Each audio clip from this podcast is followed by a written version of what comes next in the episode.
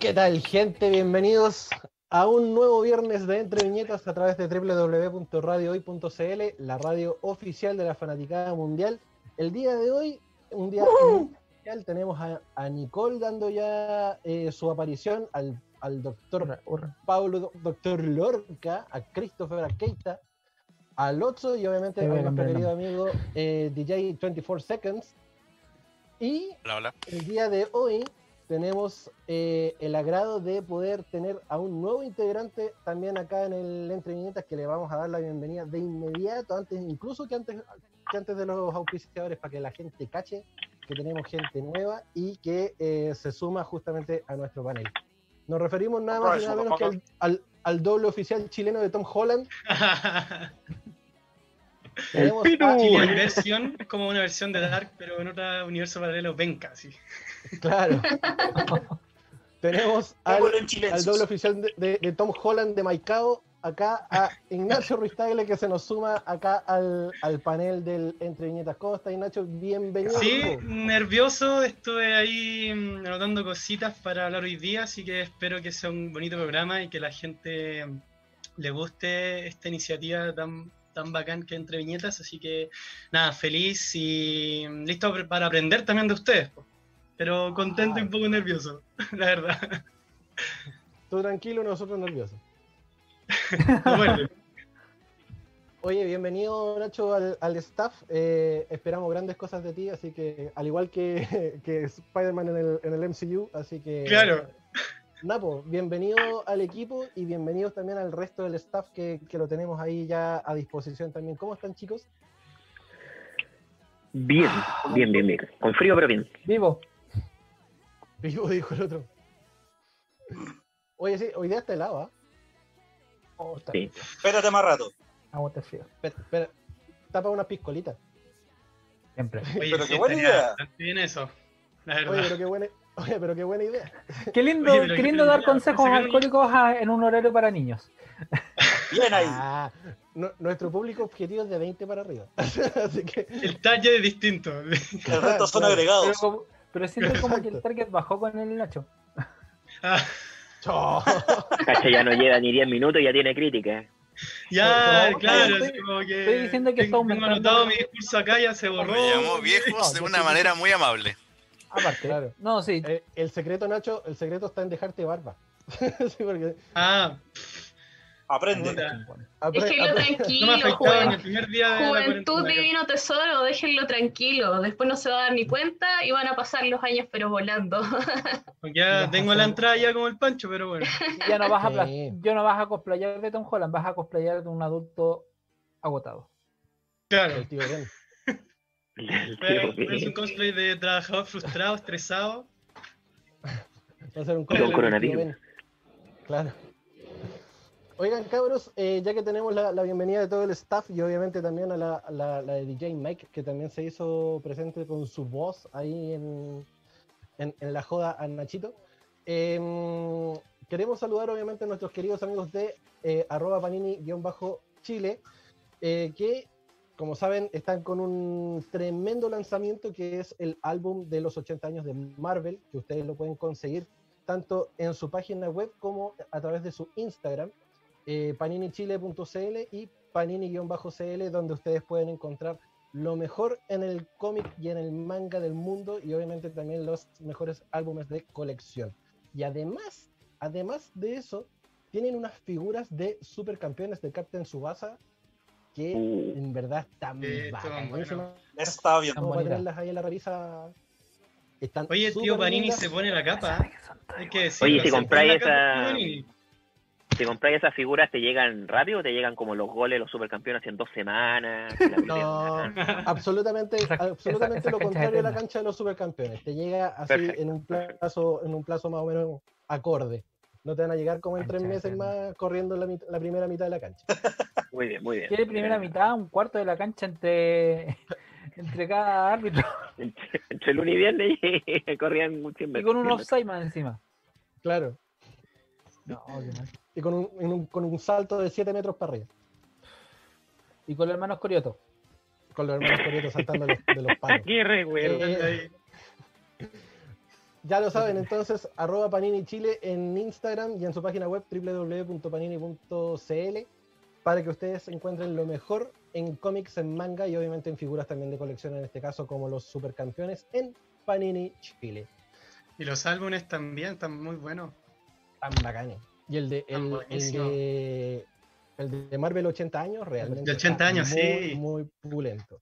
De hecho, ahí se lo voy a mandar a pedir. Sí. El tío Barini. las láminas también. ¿eh? No solamente los Igual será el premio al árbol completo, un traje de Iron Man.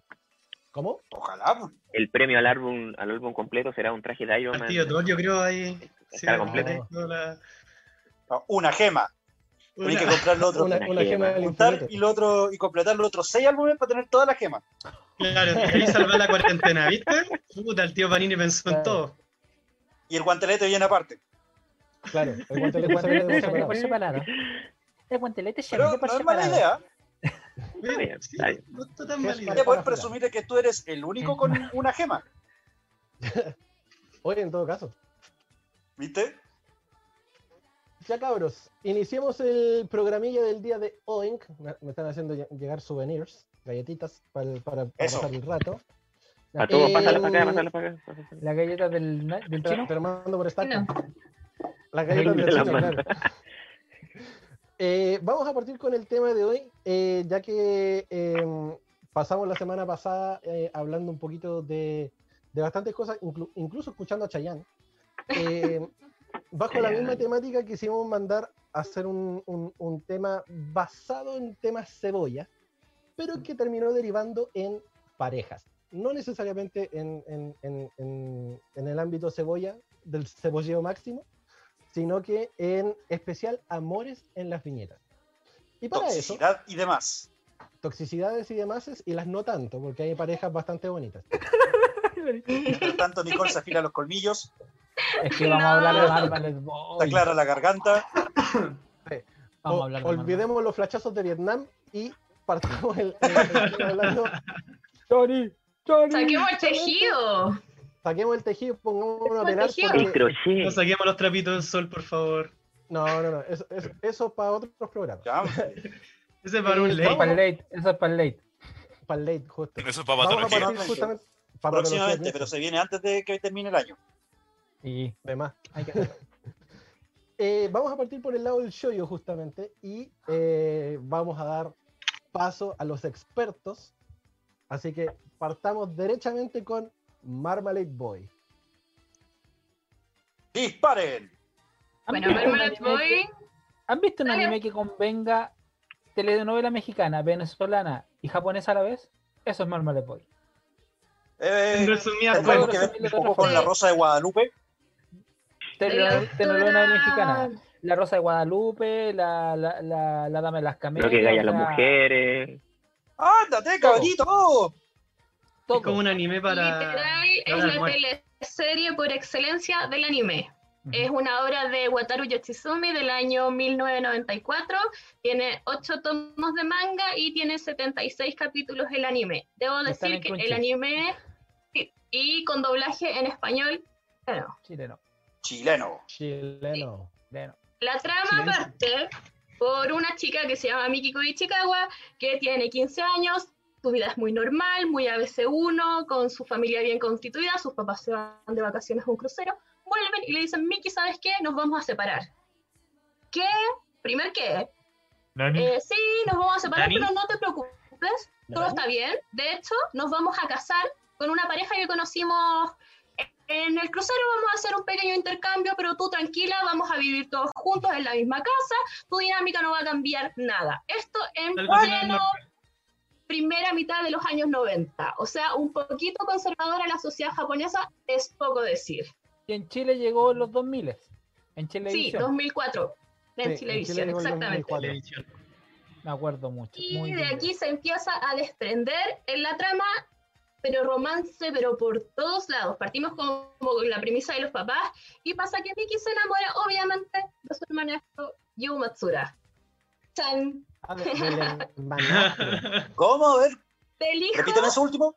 Del hijo de la pareja con la que sus papás ahora van a hacer como el intercambio. Claro, hicieron el, el swap. Y ahora ella, ella se enamora, conoce a Yu, a su hermano, como que tienen esta, el tópico que hablábamos cuando armamos esta pauta de, ups, sí, estamos viviendo en la misma casa. Ups, ups, ups. Sí, nos enamoramos. Nos vamos enamorando por la convivencia. Claro. Ups, y empiezan a... No lo pesco. Exactamente, empiezan a convivir, ahí, eh, empiezan a ver como eh, situaciones y se enamoran los protagonistas. Y por Igual un poco tóxico. Un poco. Espérate. Espérate. Yo diría que más parece como una historia de, de las familias de la UDI. y se pone peor, y se pone peor. Porque si ahora son hermanastros en, a nivel de registro, hay peligro latente de que fueran hermanos en efectivo. Chan, chan, chan. ¡Eh! Porque pasa que los papás como que dijeron que se habían conocido con esta otra pareja en las vacaciones. Era mentira. Ellos habían pololeado anteriormente y después el destino los separó, pero a finales de la serie, como que hay todo un asunto con que el papá biológico de Mickey podría ser efectivamente el papá biológico de Yu. Chan, chan, chan, chan. ¿Qué? Chingado. Turbio. Qué turbio. Y, por supuesto. esto en los 90 japoneses y 2000, y 2000 chilenos. Y, por supuesto, por el costado tenemos una serie de otras relaciones que incluyen un profesor pedófilo, lo digo con todas sus letras, profesor pedófilo, porque se mete con la mejor amiga de la protagonista, tienen una relación, ponte tú, desde antes de que en este momento ellos tienen 15 años cuando empieza la serie. La mejor amiga de la protagonista tiene la relación con este profesor antes que empiece la serie, onda, mm. año antes, como entre los 13 y 14. Onda, ah, pero en Sakura Carcaptor también pasa algo así. ¿Perdón? En Sakura Carcaptor también pasa algo así. Sí. Y lo vamos a tomar. Y era peor. Y lo vamos a considerar también. Vamos para allá. Vamos para allá. Allá. Es que el tejido es largo, son la bufanda infinita de las relaciones tóxicas en el show, sobre todo. La típica fantasía japonesa de, enamorarse del profesor y todo ese. Es que más encima, más encima también el, concepto que utilizó ahí Nicole es muy acertado porque una bufanda es literalmente lo que una enamorada japonesa le regala a su novio. Ah, captó la metáfora, me encanta. Eh. esa referencia, capitán. Sí. Alguien hizo la tarea. Claro, y bueno, sí, eso, adentrense al mundo del con Keita los estamos esperando, porque... y no, es un camino sin retorno, guachito. Igual Matsura es ver cambiante con Miki. Como que siento que hay una manipulación de por medio, sabiendo que Miki es una, una cabra chica de 15 años, ya está la inocencia. puede tener como 16, 17 casos universitarios. Y ahí, es, bueno, es como Serena Darien en realidad. Como el típico, típico gallo. Yo siempre defiendo a Darien porque en el manga Mamoru era menor de edad. Pero en el anime lo que nos llegó a Chile de la mano de Mega y etcétera. Sí, está bien, pero la visión de Naoko Takeuchi no incluía la pedofilia. Incluía muchas otras cosas, pero no pedofilia. Y eso está bien. yo un, un, marido flojo. Flojachi. Eh, bueno, que continúe la experta. No, bueno, como seguíamos, esto eh, tiene una serie de romances paralelos entre que el mejor amigo, la mejor amiga se mete con el profesor, también ahí hay un triángulo. Está enamorado de ella. El mejor amigo está enamorado de ella. La chica que es igual a Rey Azuka que está enamorada de Yu, después se terminan juntando el, la, la Azuka con el amigo, con el Jinta, con el amigo y es como Pero a pesar de todo, la recomendación es que vienen después. Por favor, véanla. De verdad. Y es maravillosa a pesar de todos estos clichés, de todo, es maravillosa. Véanla, la recomiendo, pero al 100%. Es una obra que hay que entender y que hay que creer y que hay que ver también el contexto en el que salió. Obviamente, envejeció pésimo. De hecho, recuerdo un capítulo en que se rumorea mucho que Yu con su amigo Satoshi, que también ahí hay como, oh, creo que también podría ser hermano de Satoshi. También pasa eso, como que Yu puede ser hijo de todo el mundo en la serie. Pero también hay un, hay un capítulo en el que, dicen... Lo que, pasa, lo que pasa es que Yu, a, como, no sé, dos o tres años antes del, del, inicio de la serie, descubre una carta en donde él básicamente cacha que no, en teoría no debería ser hijo de su propio padre. Claro. Y eso le despierta muchas dudas eh, de, de, que también, o sea, el, el papá del mejor amigo que en este caso es un chico de pelo, de pelo largo, es arquitecto y el tipo también quiere ser arquitecto, entonces como que sintió, oh, este tipo que pudo, podría ser mi papá es, que es arquitecto, ah, yo también, y es como... La sangre tira. ¿Cachai? un poco eso. Como, esta familia muy UDI en realidad que es como, ah, ya, el, el, abuelo abogado, el papá abogado y el, el, hijo, el sobrino y todos los, todos los tipos abogados. Y cuando empiezan a averiguar esto, como que Satoshi es súper receptivo el amigo y dice, oh, yo te ayudo a averiguar si efectivamente es mi hermano. Y ahí se empieza a rumorear que son gays porque se juntan mucho en el colegio y es como, uy, creo que son raritos, ¿cachai? Porque Entonces, obvio, dos varones altos medio, medio guapos, eh, sí, bichones, totalmente bichones. Pero el punto es que si uno la mira con el estándar actual, la obra envejeció pésimo. Pero es una teleserie muy buena. prima de ahora, Pero como teleserie la recomiendo totalmente. Eh, irrisorio. Es más entretenida que María la del Barrio. Oye, en, Sí, de Y con Mujer un Camino. Antes estábamos hablando de las relaciones de, de, de, los profes con los, con los alumnos y salió justamente Sakura Carcaptor. a mí me gusta mucho Sakura Carcaptor, de hecho hasta tengo las Yo la amo. tengo hasta las cartas sí. Cloud, pero pero igual también envejeció mal. Sí, o sea, la premisa de las de crear Sakura Carcaptor era crear una obra en que todo el mundo se pudiera sentir representado, que parece un concepto súper loable, sobre todo en el año en que se emitió. También estamos hablando como de, bueno, eh, el anime es del 99, pero el manga es anterior, entonces siempre primera mitad como de los 90, una cosa así. La premisa es muy bonita y es muy adelantada a la época, pero, pero, pero, pero, pero, pero, pero, el primer problema que tenemos aquí... Más grande Claro, el primer problema que tenemos acá, que es, como el problema chico, es la mamá de Sakura, Nadeshiko, con Fujitaka, su papá, que tienen bastante diferencia. Ellos se casaron cuando Nadeshiko tendría unos 16 años y Fujitaka tendría entre 26 y 28 años. Y o sea, relación alumna con la y familia. También, y también relación profesor-alumna, está ahí como ejerciendo como la relación de poder. Siempre es como que no hay una horizontalidad, siempre es como vertical, ¿cachai? Pero ya, ok, por los 90, que una chica de los 16 años, quizás todavía era un poco normal que se casara, o quizás con el consentimiento de los papás, ella no lo tenía, no sé cómo se casaron, pero igual, está bien. Ok, normalicémoslo un poco en el contexto noventero. El problema acá, pero grave, grave, grave, grave, grave, grave, grave, es la relación de la compañera de Sakura eh, Rika con el profesor de Sakura Terada. Recordemos que Sakura ah, tiene 10 años, 10 años. En el anime esta relación se trata como una relación platónica, como unidireccional desde la niña hacia el profesor, que puede ser quizás en algún momento todos nos enamoramos de un profesor y fue un asunto de admiración más que otra cosa. Un crash.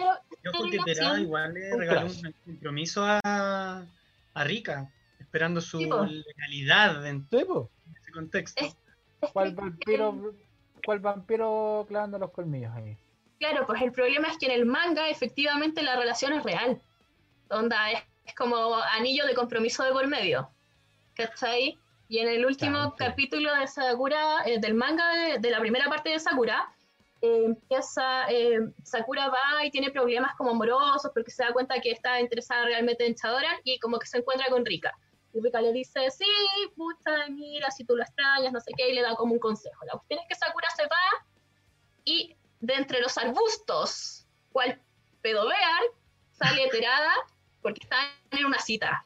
Está mirando así oculto, así como... Sí, es, heavy, pues, Y de hecho esta relación como que quedó ahí y ahora en la continuación de Sakura, como que a Rika la cambiaron convenientemente de colegio, es como la única compañerita que no sigue en la historia.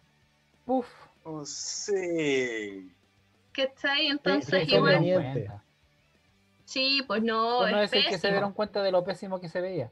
Es pésimo, está pésimo. Y porque, claro, también hay otra relación ahí que es como un poco pésima, que es la de la profesora Mitsuki con Eriol, que también es un niño de 10 años, pero la diferencia es que Eriol es la reencarnación de Chloe y él tiene conciencia, en el fondo es como que tuviera unos 44 años, como mentales. Entonces ya aquí nos vamos como, empezamos a bordear, como el resquicio legal. Entonces no es tan terrible, pero quizás sí, pero eso ya queda más como el gusto del consumidor. Pero la que sí es como canceladísima y que de hecho las clams como que no se hicieron cargo, sino que se lavaron las manos como cambiando a la chica de colegio y como que no la sacaron nunca más. Y de hecho en el manga Clear tampoco, tuvo como una aparición así como, sí, me cambié de colegio, buena, así. Entonces, ahí está. Chao, los vimos. Chao, los vimos. Pésimo. buena. Más que tóxico, pero pésimo. Ilegal. Suave. Ilegal. Ilegal. Como que quisieron taparlo con eso del tema de la conciencia que es mayor de edad, pero igual, o sea, claro, que en este contexto ahora, en estos tiempos ahora lo vemos y es como, oh, fuerte. Pero igual uno normalizaba ciertas actitudes cuando uno era más joven. Básicamente ahí apelo al meme antiguo diciendo, a mí no me engañas. Yo, creo que, yo creo que va más allá, independiente si lo normalizábamos o no, no teníamos conciencia de la ilegalidad. No teníamos la conciencia de ahora de adulto con criterios deformados, o formado como uno quiera decirlo, de ver esta cuestión es incorrecta. Eh, o sea, es cancelada hoy en día porque nos dimos cuenta de que efectivamente era cancelable, era es, es incorrecto. Bueno, es que ahora también las generaciones están cada vez también más, más sensibles. Pues si anda que te, te censuraron Animaniacs, weón. Anda a tirarle un, que era un, noticia falsa. 90 ahora. O cuando, o cuando Warner, o no, miento, creo que fue HBO que sacó eh, lo que el viento se llevó. Ah, claro. Sí, por los negros. Ahí, yo creo que va más allá de temas de sensibilidad y tampoco, tampoco de entender la de entender la obra en su época y en su tiempo también. Eso ya yo creo que va, va para otro programa, no sé si lo vamos a, o sea, no, no, no estaríamos desviando demasiado dentro del foco de actual, pero de que las relaciones que estamos viendo nosotros, que tanto en Marvel Boy como en Sakura Captor y como en las demás animes, mangas que veremos, e incluso hasta series occidentales, eh, sí, son completamente reprochables para la época actual en esa época y también considerando el contexto japonés, los japoneses ven mucho, muy normal en cierta forma, estas relaciones de poder entre alumno y entre, entre profesor-alumna o entre alumno-profesora, en relación a un age gap, a una diferencia de edad mucho más grande en general. Se repite mucho nivel también. Sí, por supuesto. Y eso es parte de la cultura japonesa que nosotros la estamos consumiendo constantemente en base a los mangas, los animes que, que nos llegan. Hoy en día era como, o sea, yo me imagino, la, si hoy en día estuvieran dando rama y medio, o por ejemplo la última temporada de Sailor Moon, estaríamos llenos de señoras mandando cartas al Mercurio porque apareció una, una, un beso de lesbiana o transexuales en Sailor Moon. ¿Qué pasó en algún momento? Temas, siento que son temas que quizás para algunos pueden ser incorrectos, pero hablan de una apertura de mente y que fueron en el fondo animes que nos formaron, ¿cachai?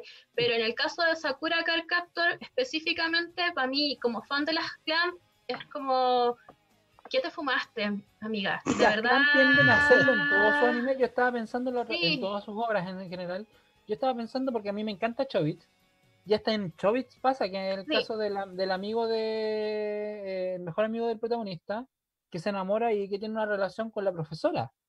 Sí, pero igual es como, filo, igual era tenía 18, pero igual era mayor de edad, ¿cachai? Pero a mí me afecta como... Una relación de poder. Claro, la relación de poder, pero a mí me afecta como ese fetiche que tienen como mm. los japoneses como con, consumir como las lolis, ¿cachai? Porque si nos extrapolamos a la, hasta las idols, ¿cachai? Como niñitas de 12 años, que sus fans son generalmente hombres quizás de 25, 45 años para arriba, entonces, es como que da para pensar y me alegro mucho que efectivamente, a pesar de que no se hicieron cargo, lo sacaron de cuajo, ¿cachai? Como que, porque si tú crecí... pero no sé si también incluirá parte de la decisión de las mismas clams o también del editor que está a cargo. Sí, sí, independiente de quién haya sido la decisión, me parece que sí era efectivamente lo más acertado sacarlo, ¿cachai? Y es como, porque si se hubiese abordado hubiese estado la polémica y si estaba la polémica hubiese sido como una bola de nieve, ¿cachai? Y ya casi que cancelando Sakura Carcaptorino, por favor. Más encima como, y, y, es un, y es un tema que recurrente que hemos hecho acá en el programa, con una que estuvimos en Yatu sin saberlo, con Sakura Carcaptorino. Sí. Oye, hablando de era como, una, era como una serie que no, hace tiempo que no la veíamos, entonces... Ahora podríamos pasar, a, hablando de Yatus, podríamos pasar como al siguiente, a Nana, que también es como una serie de relaciones. No sé si la han visto alguien más acá, aparte de Keita. Ahí me perdí. Es, no, no cacho nada. Eh, yo les recomiendo, pero. Es un chollo puro. No... Es un yosei. Sí, pero, pero dentro de lo que es el género, lo, lo más chollo dentro de los yosei en realidad. Sí, o sea, lo que me agrada es que acá efectivamente, al igual que en Marmalade Boy, el romance es el tópico central de todo el anime. ¿Cachai? Mm. Y, pero acá es un poquito más desde una visión más adulta, porque las relaciones, en el fondo todos los personajes son muy tóxicos, pero como la vida misma podríamos decir, como que todos en algún momento hemos tenido relaciones tóxicas, el trope del anime es un, son dos chicas que se llaman Nana, que se conocen en un tren y son súper opuestas, pero por razones del destino se mudan a Tokio y se quedan viviendo juntas. ¿Cachai? entre ellas no pasa nada romántico, así como porque es como, pero sí es una relación muy bonita de amistad, pero rodeándolas a ellas hay mucho drama. Está la relación de Nana con Ren, eh, y la otra Nana, Hachiko, eh, tiene muchas relaciones durante la serie y son todas muy tormentosas. Entonces es como hablando de qué tan forzado eso no en esta serie a mí me parece que es muy justificado porque, al igual que Mermelada Boy, es como una teleserie. Lo extrapolamos porque de verdad el hilo central de todo acá es como la vida de estas dos chicas con sus sueños, sus relaciones y es muy, es súper cruda también. Mm. ahí? Es del año 2006, creo, no estoy muy segura. Y también me gusta mucho como retrata la sociedad japonesa, porque hablamos como sin tapujos de sexo y otras cosas, ¿cachai? Que en otras series no. Tampoco es tema, pero es como, como que está, existe, como que es un prisma más de la vida, ¿cachai? De infidelidad, de unas series de... no, hay, no hay censura dentro de su propia temática, al fin y al cabo. Y en el fondo ella Yasawa es una seca como con las relaciones, como relatando relaciones también. Recomendadísima y acá nada que censurar, nada que cancelar porque son muy tóxicos los personajes, pero como les decía, como la vida misma, como que todos en ¿Y qué sería una telenovela sin personajes tóxicos? Exacto. o sea, Chayanne debería haber seguido allá a Japón, hubiera tenido medio arsenal de canciones. que, de más que hacen varias versiones de Chayanne en Japón. Gran inspiración. Yo lo ya hicieron una con Shinjeki. Claro. Oigan, cabros, son las 7 de la tarde, tenemos que hacer la primera pausa comercial. Lo que queda lo hacemos después de la, de la, de la vuelta de los comerciales. Vamos a escuchar A Little Pain de Olivia Lufkin acá en el Entre Viñetas. Este es el ending de Nana. Y nosotros somos más que solo, más que solo Siendo las 7 con 10 minutos de este día, viernes 10 de julio. 10 de julio, ¿eh? Julio se vino brígido. 10 de julio. Saludos a todos los de 10 de julio, ahí los que venden. Saludos a toda la gente de 10 de julio. Estamos haciendo el entre viñetas del día de hoy porque somos más que solo cómics a través de www.radiohoy.cl, la radio oficial de la fanaticada mundial.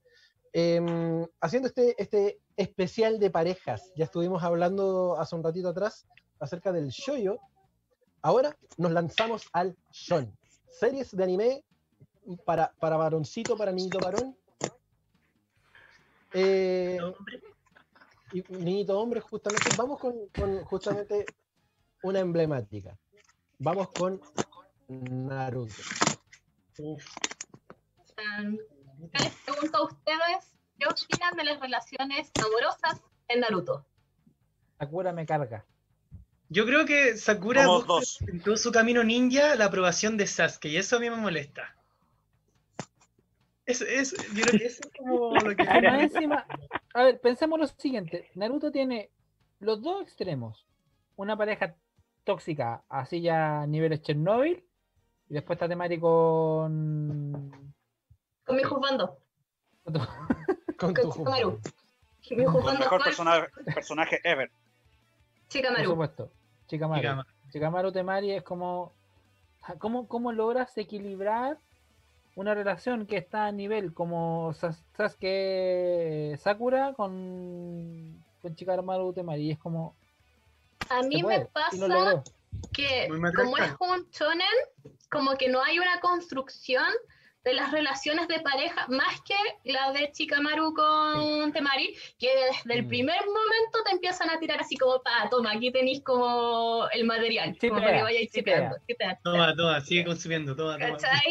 En cambio, con los otros, eh, por ejemplo, yo eh, ahora hace poco empecé a ver Naruto, y como que yo cachaba que la gente antes tipeaba, antes de que se quedara como Naruto con Hinata, había gente que tipeaba a Sakura con Naruto.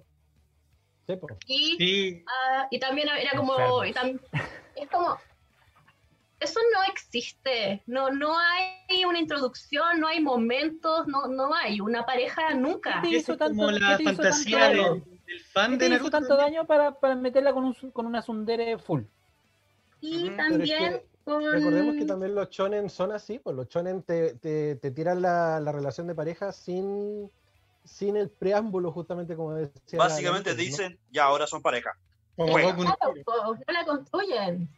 Ese es el problema que tienen. Pero yo creo que el 90% de los tienen con sus relaciones de pareja, que no son relaciones que se construyen durante la serie. Y cuando el autor está como. Claro, cuando el autor está como apurado por cerrar como toda la historia, empiezan a atar cabos sueltos, pero como maníacos, es una cuestión que te sale cosas que está ahí entonces es como, igual es súper triste y yo de verdad me quedo como solo con esa pareja en Naruto, como con eh, Chikamaru y Temari, porque es la única que tiene una construcción acertada. Quizás después mm. podemos ver como cuando se empieza a acercar en la recta final, que hay como un poco de las más de interacciones, porque ni siquiera hay interacciones entre estas parejas, ¿cachai? Es como que esa cuestión a mí me desespera. Es como que en todo Naruto, no Shippuden, como que sabes que tiene solo un momento con Sakura que es cuando se va y le dice así como, oye, gracias. Gracias por tanto, perdón por tan poco, ¿no? Ni siquiera eso, es como, no te voy a estar esperando porque me dio, la, me dio la regalada gana. Es como, ¿qué te pasa? Y es como en este caso de, las relaciones que no se han construido, el único anime y manga que, que sí lo puede ver en el shonen, eh, siento que es Samurai X. Sí. Pero el problema es que está cancelado el autor. Sí, yo no hablo de Samurai aquí, lo siento. Hablemos de la obra, no del autor. No, es que yo no hablo, yo no separo, no te separo la obra con el autor. Pero ya, ese es otro debate. Ese es otro ya debate. Lo, ya, lo habíamos hablado. Sí, pero si nos vamos como a Chonan permitidos, pero a ver, no sé cómo decirlo, como que Ranma está permitido, ahora estaría cancelado, ¿no? El, el anime. Yo no diría que estaría cancelado, yo diría que, o sea, básicamente representa a Gemma Saotome como un papito de corazón completo.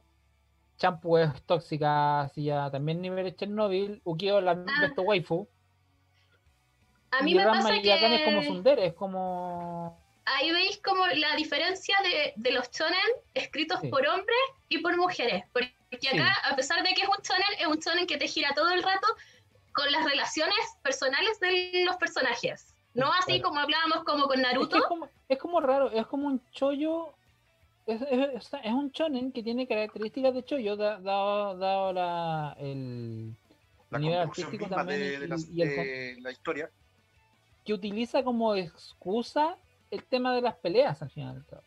Sí, exacto. Que es lo mismo que. Bueno, y, y, en ese, y en ese sentido, la autora. Eh, es experta, Naoko Takeuchi, si no yo, o Rumiko Takeuchi. Rumiko. Rumiko. Naoko es de Sailor Moon. Sailor Moon. Siempre se confunden, pero que es otra obra que también vamos a hablar, que es Inuyacha.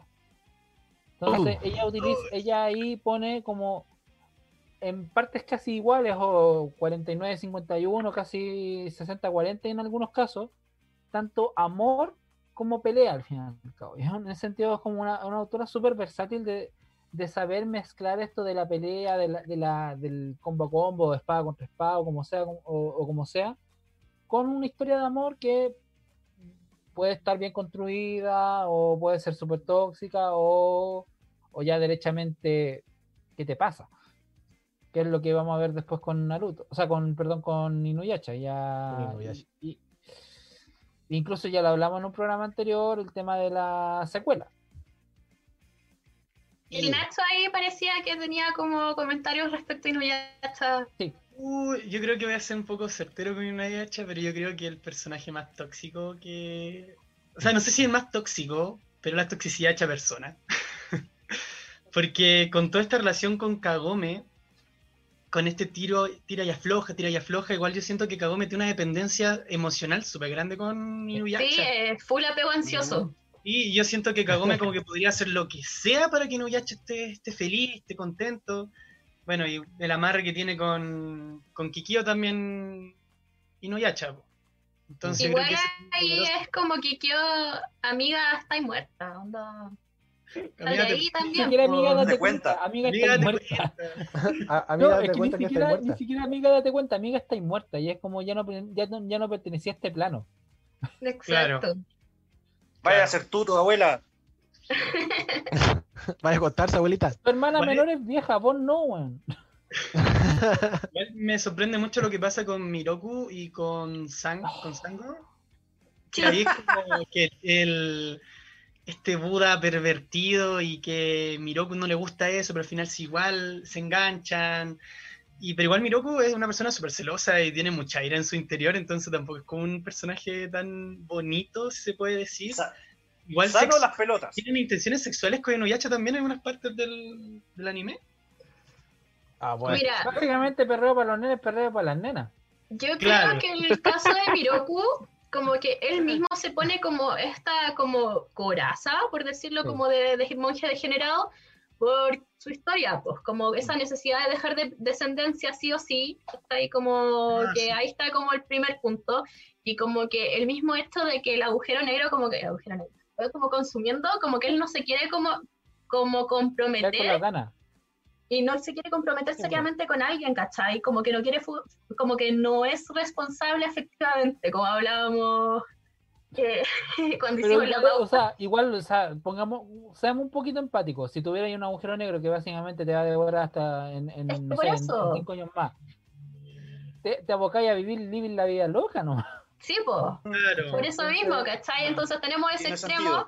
Y también que él no, como que en algún momento de la serie es como que cacha que le gusta Sango, cacha que Sango está interesada en él, pero es como, no, porque tengo esta cuestión y tampoco la quiere hacer sufrir sacando todo el lado degenerado.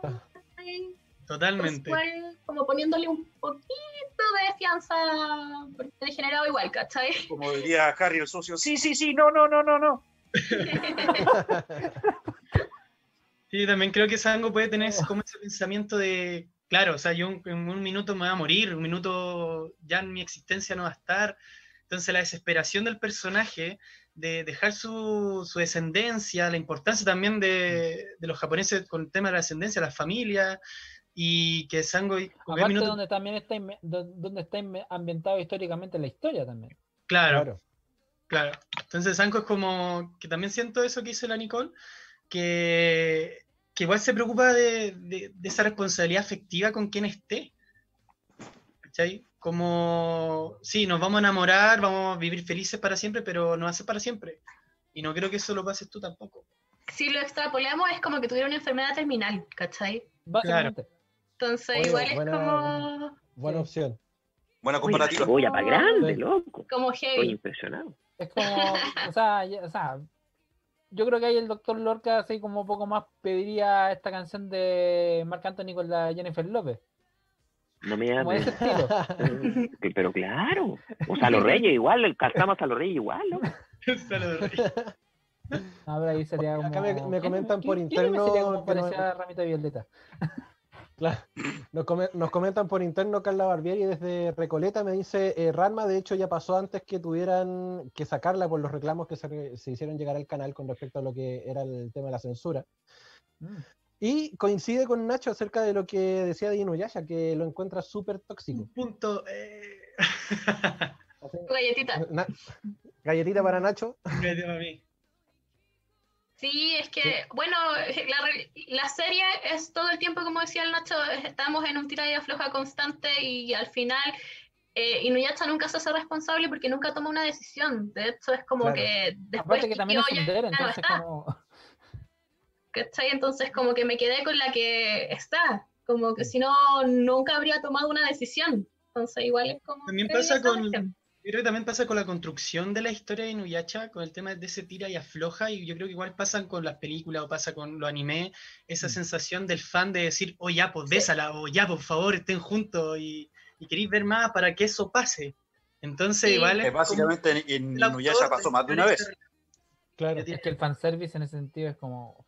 Es que en el pues, fondo es lo que le da. No, y es lo que es la razón por la cual tú seguís viendo, porque si hubiesen tenido como. Él hubiese tomado una decisión y como ya me quedo con Kagome o me quedo con Kikyo a mitad de serie, te aseguro que la gente no hubiese seguido viéndola, ¿cachai? Así como. Sí, tal vez lo hubiera un poco esa zona. Encima después siguieron extendiendo el chicle de lo de, la, pelea de Chicón con, con las ah, múltiples, múltiples personalidades de, del otro, del malo. Yo creo que una, una buena historia que llama la atención al público es como, ya tengo un punto A y un punto B. Ese punto A con el punto B tiene que un minuto llegar, pero yo creo que lo, lo interesante es cómo llego a ese punto A con ese punto B. Entonces, por eso también es llamativo la historia. Y no lo lleva bien, y, no lo lleva bien a cabo, que eso, o sea, se alarga demasiado. El chicle, el chicle, el chicle. El chicle se estira mucho, o sea, yo me imagino, no sé cuántos capítulos eh, per se tendrá de final la, la temporada final de Inuyasha, pero debe ser por lo menos, no sé, casi igual de la de la temporada normal, entonces como y, no me sorprendería que en unos 5 o 10 años más hayan un, hagan un reboot de, de Inuyasha a nivel de anime. Sin contar la secuela, es como. Sin contar la secuela, claro. Sabe.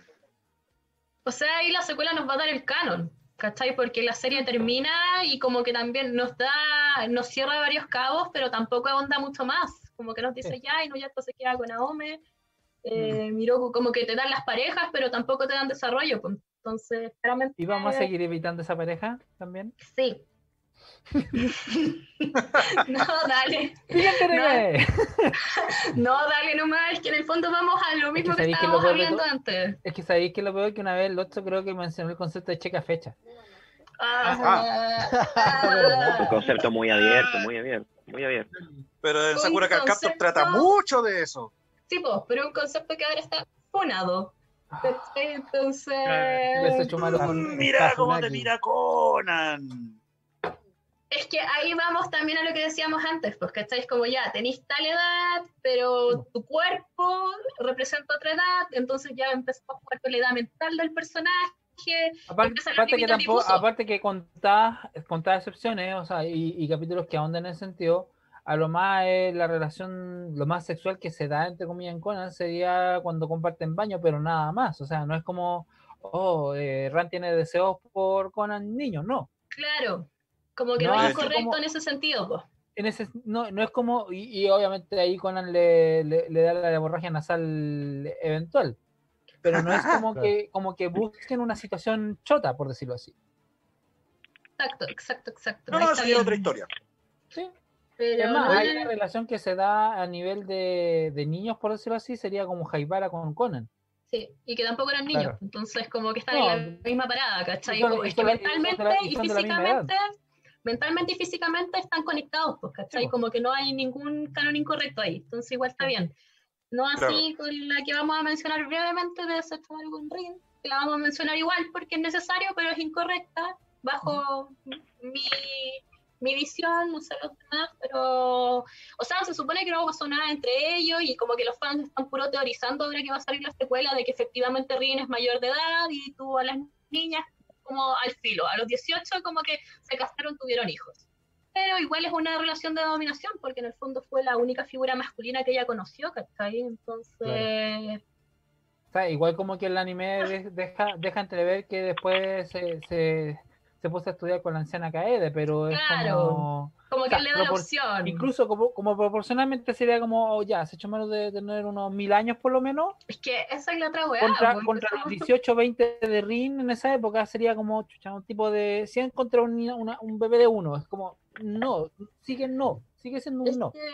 Ahí es súper, empezamos de nuevo con los límites difusos, pues, ¿cachai? Porque si nos vamos al estricto rigor es como que alguien te puede decir ya, pero ya entonces queda, tenía, ya me queda, tiene también es como, siendo incorrecto. Y, Entonces, y aparte, y aparte son tóxicos. Claro. Ah. Oye, ah. qué susto que no nos esté escuchando investigaciones, qué susto. ¿Y tú jurás que no nos está escuchando investigaciones? Oye, nos quedan, nos quedan tres minutos antes de irnos a la, a la, segunda pausa, pero tenemos que hacer sí o sí mención de, un, de una película que salió hace un tiempo atrás, sí. que es Kimi no Nanawa, o más conocida acá en Chile como Your Name. ¿A quién le sonó la sirena? Mamá. De investigación. Estamos hablando de la PDI. Pero justo estamos hablando de una película súper sana, así que estamos bien. Zafamos. Deberíamos abrir un auspiciador. Mira, tienen Atento PDI ahí. Estábamos todos mayor de edad. ¿Qué pasó? ¿En qué, ¿En qué quedaron? Me, me perdí de algo. Kimi no Nawa. Your name. Your name. Your name. Oh, qué buena.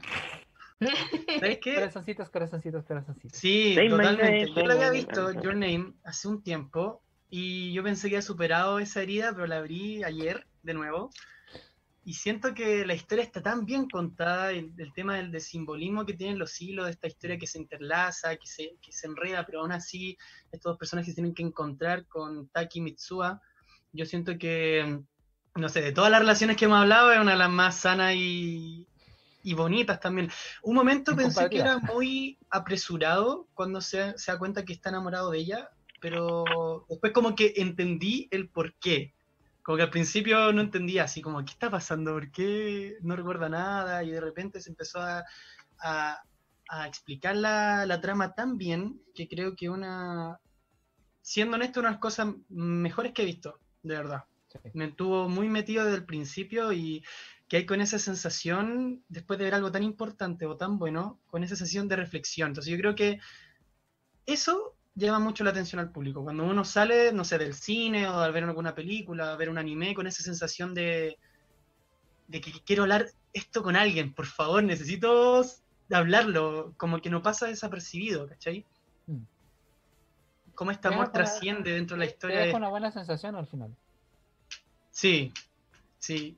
de hecho, sí.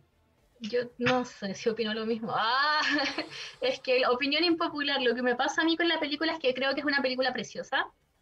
Eh, la historia es muy original, está súper bien contada, la relación está muy bien construida, pero, es como un cuento de hadas. Como que termina y ellos no han vivido juntos, ¿cachai? Entonces, ¿qué pasa? Un anime Disney. Claro, porque la convivencia cambia las cosas, pues y ellos como que tienen esta historia platónica todo el rato y nunca, a pesar de que estuvieron en la cotidianidad del otro, nunca estuvieron con el otro en la cotidianidad. Claro. Entonces, sorry por romper la burbuja, pero para mí no esta es dualidad, igual esta dualidad del campo con la ciudad, ¿cachai? Las, distintas creencias de Mitsuba o de Taki. Entonces sí, puede ser, puede ser súper cierto lo que dice la Nicole, del tema es como, de la Es como pensar como si la secuela ocurriera un divorcio. Como... Claro. Bueno, hay un divorcio, ¿cuál la historia de amor fue, lo, fue bonita y no porque una relación termine es un fracaso, ¿cachai? Entonces como que ya hay un debate mucho más profundo. Pero para mí me pasa eso con la película, ¿cachai? Como que tendemos a idealizarla mucho porque es una película muy buena, muy bonita, muy, muy bonita en todo aspecto, en historia, en el dibujo, en la animación, es preciosa la música, Entonces, pero me pasa que la relación de ellos como que recién empieza, es como cuando dicen, y fueron felices para siempre. ¿Y cuál es el para siempre? Cuéntame su historia. Define para siempre. ¿Cachai? Entonces, ahí la dejo. piensas que debería haber un, un Your Name segunda parte? No, porque la matáis. Es que la matáis. Acá dijeron que sí. Como una parte. Como si hubiera un Titanic 2. Quizás como un fanfiction puede ser. pero oh, no me gustaría. Claro, pero una versión como que siento que igual es bonito que te dejen a ti como abierta para que tú definas cómo quieres tú que terminaron, cómo fue su historia, ¿cachai? Mm. Pero si como que te dan una versión oficial, un canon de la historia, igual sería fome, ¿cachai? Como que siento que el mm. cierre es tan perfecto, es como que más encima que hay como en la película, justo como, ¡ah! Es como que cae arriba, ¿cachai? Como en la escena final. Entonces creo que arruinaría un poco eso. Entonces, para mí sería un no. Sí, también no vino lo mismo. Es que siento que está tan, tan, tan bien hecho que sacar otra cosa sería como, no sé, no sé, es que siento que quedó la vara muy alto, muy alta como, para... Como una secuela de Inuyasha. Es como corre con Avatar. Todavía espero la secuela de Dos Mujeres Un Camino, no pasa nada. Cabros, tenemos que hacer la segunda, la segunda pausa comercial del día de hoy. Tenemos que irnos ya a la pausa. Em, sin antes, obviamente, agradecer a todos los que nos han estado escuchando en este, en este ratito. Vamos a, obviamente, hablando de Kimi no Nawa, vamos a escuchar parte de su banda sonora. Vamos a escuchar Sparkle de Your Name acá en el Entre Viñetas. somos más, que, solo cómics. Volvemos a través de www.radiohoy.cl haciendo esto que es el Entre Viñetas, porque somos más que solo cómics. El día de hoy solamente alcanzamos a nombrar a, Panini por, por, la emoción, ¿no? Pero también tenemos que hacer mención de los chiquillos de arroba Nación Geek Chile, que eh, tienen logo renovado, han, han renovado su imagen y que también están trayendo bastantes cosas entretenidas también para las chicas y para nosotros también. Están haciendo promociones de poleras, están haciendo eh, promociones también con leggings estampadas de tus superhéroes y superheroínas favoritas.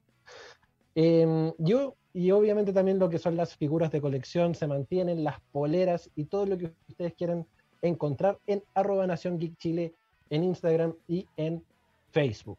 Y al final hacemos la mención también a los chiquillos de, fábrica que no se nos deben olvidar. Para tirar toda la pinta. Porque tenemos, obvio, porque tenemos que avanzar ahora con, la pauta y ya hablamos del anime, ya hablamos del manga, shonen, shoyo. Tenemos que hablar sí o sí de los cómics. Eh, tenemos que hablar de nuestras editoriales favoritas, DC, de Marvel y em, de todo lo que eh, son estas relaciones poco tradicionales, tóxicas, buenas relaciones.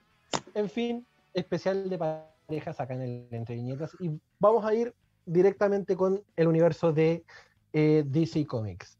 Y obvio, parejas emblemáticas dentro de DC, tenemos a las grandes, al Joker y a Harley Quinn. Por dar un ejemplo más. La base de la toxicidad.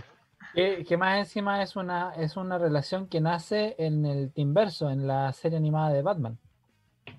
Recordemos que Harley Quinn no es un personaje salido de los cómics. Es un personaje salió directamente de la serie. Exactamente. Eh, ahí interpretado por Tara Strong, famosa actriz de voz eh, estadounidense. No, de, sí, actriz de voz en este caso. Que se generó un, un, personaje tan potente y tan bueno que traspasó a la pantalla de televisión y llegó a los cómics. O sea, eh, es tanta su popularidad que, o sea, sacó una película, una, prácticamente una película en solitario para ella este año y que así como va el coronavirus, va a ser la película más taquillera por default. ¿De la guerra pasa? eh, sí, pues Ojo, más taquillera no significa buena. es cierto. Sí. Endgame. Cabe aclararlo. Eh, Endgame. Eh... Oye, las cosas como son. Más respeto con Endgame. Yo la amo, pero no es una buena película. Es es el efecto del, del fan también, Sí, pues. Hay que ser objetivos. Se no bueno. Eso pasa con Civil War. No, Civil War no me gustó tanto. De hecho. Es que, ahí, es que ahí después compararla con la precuela que Soldado del Invierno es como. Sí, zapatos grandes que llenar, pero estamos desviándonos. Estamos desviándolo, estamos hablando de... Totalmente. Vamos a ver de zapatos grandes. Y en el caso de Harley, bueno, Harley tiene esta relación tormentosa, ultra tóxica con el Joker.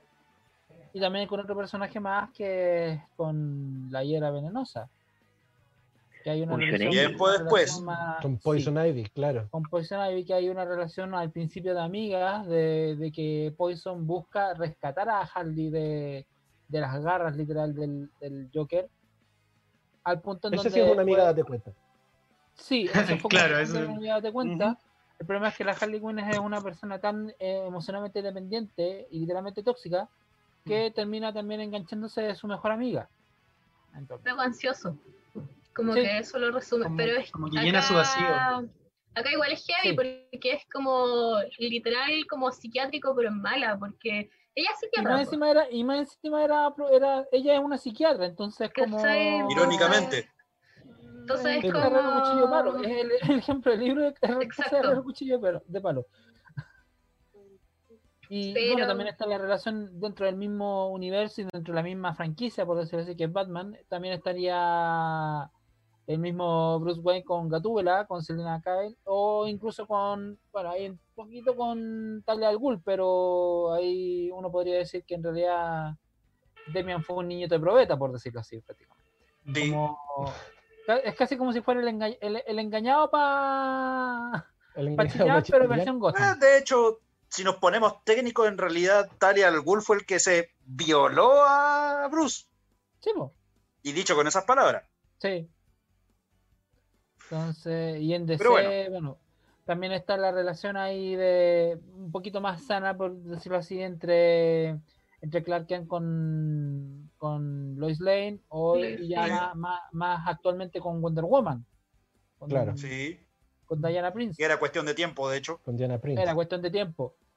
Ahí yo creo que la- el tema a nivel tóxico, y esto lo linkeo con los videojuegos, por decirlo así, serían Injustice, que eh, Superman se desata como tal al, al matar erróneamente a Lois Lane y demuestra también lo, lo vulnerable que es emocionalmente Superman, lo, lo emocionalmente dependiente que es con Lois Lane. Lo, emocionalmente frágil que es en realidad. Claro. y dependiente y también dependiente de Lois Lane porque al fin y al cabo toda su eh, brújula moral se pierde se destruye literal al momento en donde termina matando por error a Lois Lane y por consiguiente también termina matando al Joker empezando su reinado de, de- de terror y destrucción o sea eh, es súper fuerte lo que le pasa a Superman que es como también yéndolo como en una especie de paralelo con la pesadilla que tuvo el Batman de, de Pero si el mismo, Superman. Claro. No Eh, El, el, Un el crossover. Un crossover. ¡Vale, pute! piensa su- Están matando un hombre, Ya pasando, y pasando De- de- ya de- directamente a la otra casa de- editorial, Claro. ahí ya estaríamos, o sea, dentro de Marvel, por ejemplo, estaría la relación de Wanda con Vision, que estamos esperando también la serie La de, serie. de Disney Plus. que si bien esa no fue tóxica como tal, sí fue mm, rara. Fue al fin y al cabo, algún momento, en algún momento, recordemos que Wanda Maximoff es capaz de, tiene control sobre la realidad. Ella puede Sí. crear cosas en base a la, a- o sea, su magia en realidad es un, es un control de la realidad.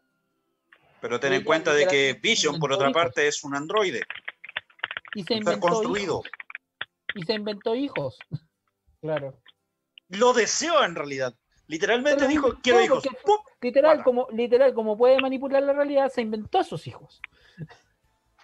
pero igual bien ahí, ahí yo les pregunto qué habrían hecho ustedes. Aborta esas cosas de inmediato. Pero si él Brígido. quería y los puede tener y después se puede igual retractar, ¿cachai? Entonces es como lo que. ¿no? Dijo tres- el, el- el- el problema es que después dijo dos palabras, una coma y una palabra más. Pero es como lo que hablamos un poco en otro programa de como esta cuestión del multiverso y las diferentes como líneas temporales y bla, bla, bla. Como que podía ser y podéis deshacer, y igual eso lo encuentro súper válido, ¿cachai? Como Es que que ni siquiera es una línea temporal, es lo canon. sí, sí, sí, sí, entiendo que sea el canon, pero a lo que voy es que es como si de repente hacen cosas como tan sacadas de la nada, con los poderes, ¿cachai? Que la- no sé, pues la gema del tiempo, ¿cachai? Como que podemos Ex. volver, ¿cachai? Entonces, como que literal acá hagamos drama, pues, hagamos cebolla, ¿cachai? Mm. Como que ¡Zas! cierto... ¡Zas! Y hagamos drama. Y, y luego cebolla y ¡zas! Y saca unos hijos inventado de la nada y ¡zas! Va a quedar filete. Va a quedar filete. Vale, vale, dijeron en Marvel. Va a quedar filete. ¿Qué podría malir sal? Pero en el fondo, podríamos decir innecesario tal vez, como que eso... Más que innecesario, en realidad es punta de pie para una historia. Sí. Que poco y O nada sea, tiene que ver después con los hijos de ella, pero ese ya hablaré en otra ocasión de eso. Es que lo de WandaVision en ese sentido y la serie que se viene, uh, Uh, sí. Y que en el fondo es eso, pues, ¿cachai? Es como un fanfic canon, ¿cachai? ¿Y si nos vamos por esa, yo diría de que el que mejor puede aportar en ese sentido es Peter Parker y MJ, po, Mary Jane, Oh, no la de las películas. no. O incluso un triángulo amoroso como el de Jean Grey, eh, Wolverine con Cyclops. Uh, sí, sí. Oh, ese triángulo. Ese está bueno. Y acabo de leer un cómic que en realidad es otro tipo de triángulo amoroso. Chan, chan, chan. Ah, Sí. sí, algo estuve ¿Cómo viendo eso? y bueno, Sí. sin comentarios. Fojochi. Sin comentarios, solo cinco, Sí. Son los cinco. solo cinco. Pero es que al final yo creo que de repente esa es como la mejor opción para desarmar esos conflictos. Quizás siempre hubo tensión en ese ámbito y por eso había tanta discordia y tanta pelea.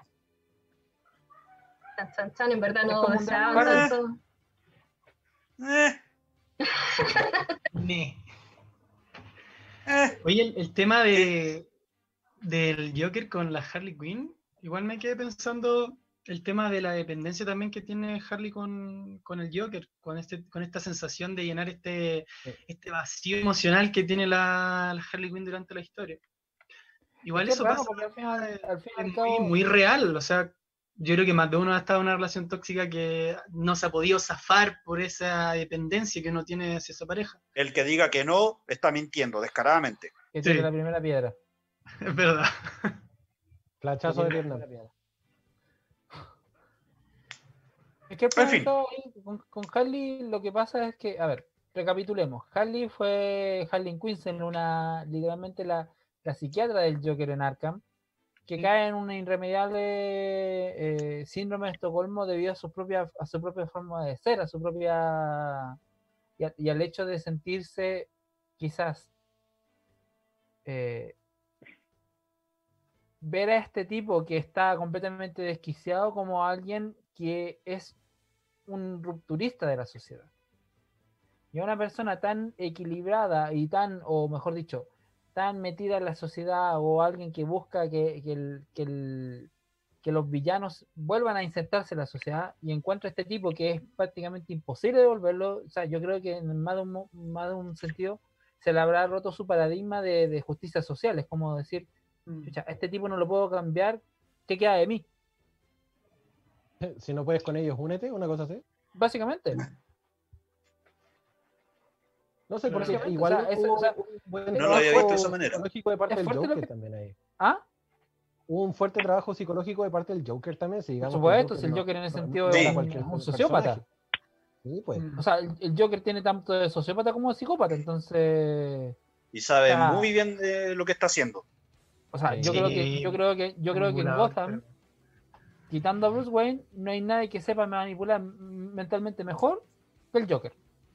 Es que sabe mover las piezas para su favor. Eso tiene muy, El tipo es un muy ajedrecista. estratega. Claro. El tipo es un ajedrecista nato, es como sabe qué sabe qué piezas mover y, y- y las movió magistralmente, o sea, digamos que Arkham cuántas veces pasa en Arkham el tipo y sale libre, es como es como la prisión de mínima seguridad de Springfield, po, con Bob Patiño. Sí. De hecho, todas las salas tienen Un puerta Sí. Es como Santiago 1. Es como Santiago 1, es como Colina. Sí, solo- es como solamente que no tenemos ni a Batman ni enemigos coloridos. Rayos. Claro, Sí, igual. Doctor. pero, pero sí tenemos un payaso. Sí. Y vaya payaso. Y vaya payaso. También tenemos un ejército rancio de tortugas ninja, pero no sé si esas cuentan. Y es dirigido por una rata. Claro. Uh. Oye, ya que, ya que estábamos hablando de relaciones tóxicas, hablemos de fandom tóxicos, hablemos de Star Wars. Eh, ¡Ay, hombre! Empecemos con el rap de fandom tóxicos. Porque... Star Wars, Star Wars, Star Wars, Star Wars, Star Wars, Star Wars, Star Wars, Star Wars. Porque tenemos ahí la relación de entre Anakin y Padme. Ah. Esa relación tan, tan mal construida. Tan mal construida. Siento que se pasan por alto por muchas cosas que es como... por eso. Fue, escrita en Shonen. No sé, yo prefiero, yo prefiero Obi-Wan Satin. Oh, Mil veces. Sí, Obi-Wan Satin, ¿verdad? Obi-Wan Satin. Sí, mezclate, mezclate, como dos universos completamente distintos, pero. Demasiado mezclado. Su lore pero, par, pero es parte es como, del canon. Es como Mulan, Mulan Star Wars Rush. Oye, y Obi-Wan también tiene una relación, o si no, el tipo no. Ah, sí, se hizo el loco. Sí, por eso lo dije. Sí, que, sí. que aparece en Rebels, pero bueno, ahí ya. Detalles. Supo hacerla. Pero. Supo ¿ah? sacársela. Sí, o sea, siguió el camino del Jedi y no. Ah, qué profundo. ya nada después. Que nada que decir. Ya después Anakin con Padme es como. Hablando de dependencia de, o sea, hablando de, de, dependencia emocional, el tipo prácticamente se pasa al lado oscuro para salvar a, su, a la a la esposa que Además, le está matando. Es como. ¿Te fue bien? que podría salir mal. ¿Qué podría mal? Y ya la otra relación de, de Leia con Han. Exacto. Que, ahí esa ya... sí estuvo, yo encuentro que estuvo bastante bien construida. Esa sí es la Han, El problema es el después. Y el problema es Disney también. La, no, de, la, de, la, la del Luke con Mara Jade que convirtió de hecho a Star Wars desgraciadamente en un evento. Sí, absolutamente. Ahí, ahí el problema es Disney. Sí. Y ahí el que mencionó el, el DJ el, entre Luke y Mara Jade, que desgraciadamente que es parte del universo extendido de Star Wars a nivel de las novelas, que desgraciadamente ya no es canon, entonces como es como si fuera un universo paralelo, por decirlo así. por eso a Disney se le fue en collera. Mm. Enhorabuena, porque al fin y al cabo demostró lo bueno que es el universo extendido. Es como. Sí. O sea, se nota que está bien construido. o más bien lo aprovechable que es.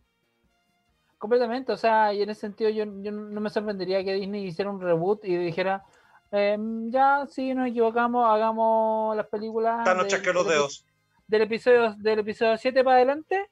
Vamos a arreglar. Con, con, con el universo extendido. Es como Sí, en bola podrían utilizar así como, ah, ya la gema del infinito para mezclar Star Wars con Marvel. Dios mío, Star Wars con Marvel. Ideas millonarias para Marvel. libre. No le des ideas a Disney, por favor. no le des no, ya las tienen. Ya las que tienen. no te esté escuchando Disney, por favor. Tatarnos libre. Si me escucha, que me pague unos milloncitos, yo no me quejo. Eh, está bien. Oye, sí, podría auspiciar. De partida, Disney de partida, y esto, y esto es como un dato pseudo freak. Hay un chileno a cargo del, del, del, de la custodia de la historia de Star Wars. ¿Pero? Sí. De seguro la filtra. No, no, ya no la filtró, no. El tipo, o sea, yo creo que. Yo creo que le cortan el brazo y la extremidad entera a los Anakin antes de que filtre algo. Y debe ganar muy buena plata también. Lo castran con un sable láser, no, chao. Bueno, Oye, Disney puede de... darse el lujo de pagar lo que quiera. Bueno, sí. sí. sí va a ser verdad. Yo, yo quiero saber, hablando de relaciones, eh, ¿qué opina el doctor, el doctor Lorca, de nuestro querido Red Ranger, con respecto a la relación entre Tommy y Catherine? Una relación bastante particular, porque Catherine llegó a reemplazar a la épica Kimberly, que supuestamente en la serie se fue a seguir sus sueños de ser eh, gimnasta. Y ahí se quedó con un gimnasta que conoció por ahí, mandándole una carta fríamente González. a Tommy Claro, Mar González mandándole una carta fríamente que la leyeron los mismos amigos mientras él hacía pesa y le partieron el cucharón. Pero Kate para mí es un buen personaje, un personaje que muestra maldad y que muestra vehemencia dentro de la serie por los cambios que ha tenido y también demuestra que el entorno Ranger la pudo cambiar para ser buena. Y Tommy yo creo que siempre eh, le gustó se dio un momento que hicieron una cita, que andaban de la mano, besitos, no se dio. El único besito que se dio en la serie fue cuando él se lo dio con Kimberly, fue como así, esos típicos besos de colegio, besos con el Berlín al lado, con la manzanita, beso especial. Pero no, bien, bien. especial de Navidad? Eh, supuestamente también ellos siguen juntos porque hubo un especial de Navidad, que lo conversábamos con el que está con la pauta, de que eh, ellos tienen hasta eh, hijo y nieto. Y nietos, tienen como tres nietos. No me digáis. El, cameo en la película del 2017 igual nos confirmaría que siguen juntos. Pues así nos vemos como el, todo el universo Power Ranger, como que es la última vez oficial que los vemos juntos. Entonces, Claro, ahí aparece la Kimberly vieja con el, con el Tommy que demuestra que nunca se quitó ese, claro, de A mí como fan así como de la Pink Ranger, pero de Kimberly, me pasaba que era como cuando eh, terminas como con tu actual y después tu siguiente pareja es como un calco de tu ex. Como que eso le pasaba un poco a Tommy, Y fue como, amigo, ¿por qué? Amigo, un poco raro. Y Amigo, ¿te No, y, me pasó que cuando vi esa que la dieron en el etcétera hace un año atrás, creo, que, dieron la saga de hasta SEO por lo menos, o hasta Turbo. Sí. Que era Laura Torres la que dobló a Catherine. Oh. Sí. Y era, y era raro, era como. Oye, estoy viendo Goku. estoy escuchando Goku. Oigan, chicos, tenemos que comenzar a cerrar. Ya son las 8 con 3 minutos de este día viernes. Se nos hizo súper corto el programa. Quedaron, muchas parejas sin, sin comentarlo, así que perfectamente podríamos subir el material a las redes sociales para que, para que podamos seguir conversando acerca de este, de este temita que estuvo bastante entretenido. Em, tenemos que hacer un, saludo especial al, director de Radio Hoy, a nuestro querido Dani Marilicán, al, al tío Hoy que el día de hoy lamentablemente falleció su padre, así que le oh. queremos mandar un, fuerte abrazo a Dani, al, tío y que, que, nos da la posibilidad de salir al aire. Nuestras condolencias. Y, nuestras condolencias, obviamente, como, como staff de acá del, de la Entre Viñetas. Así que mucha fuerza para Dani, para su, su, madre, eh, para toda su familia. Y, nada, pues estamos acá como equipo apoyándote en, en todo lo que sea necesario. Y mucha fuerza, mucha fuerza en este momento te mandamos acá de parte del, del staff de, de la Entrenietas también, obviamente parte Levantamos las manitas para él. Sí. Rayos de luz para usted, estimado. Mucha fe, esperanza y tranquilidad. Mucha fuerza para su familia. Sí, absolutamente. No lo, que, no, lo que, no lo queríamos decir al principio, obviamente, para no bajar un poco la, la revolución del programa, sino que eh, eh, desearle lo mejor en este momento difícil a, a Dani y su familia. Mira, como un, punto aparte de lo que tú estás indicando, Panda, eh, hoy día hablamos de muchas cosas, pero en sí hay un sentimiento metido en cada historia que uno lo puede calificar como amor, que yo creo que sería la palabra más precisa. Y en estos momentos donde muchas veces las tristezas llegan, el amor siempre está presente y cada uno de nosotros lo muestra de esta manera. Así que todo es amor para, para el tío, hoy. Absolutamente. Queridos amigos, nos tenemos que comenzar a despedir. Gracias, querido Red Ranger. Gracias, Nicole. Gracias, Keita. Gracias, Lotso. Gracias, Onderus.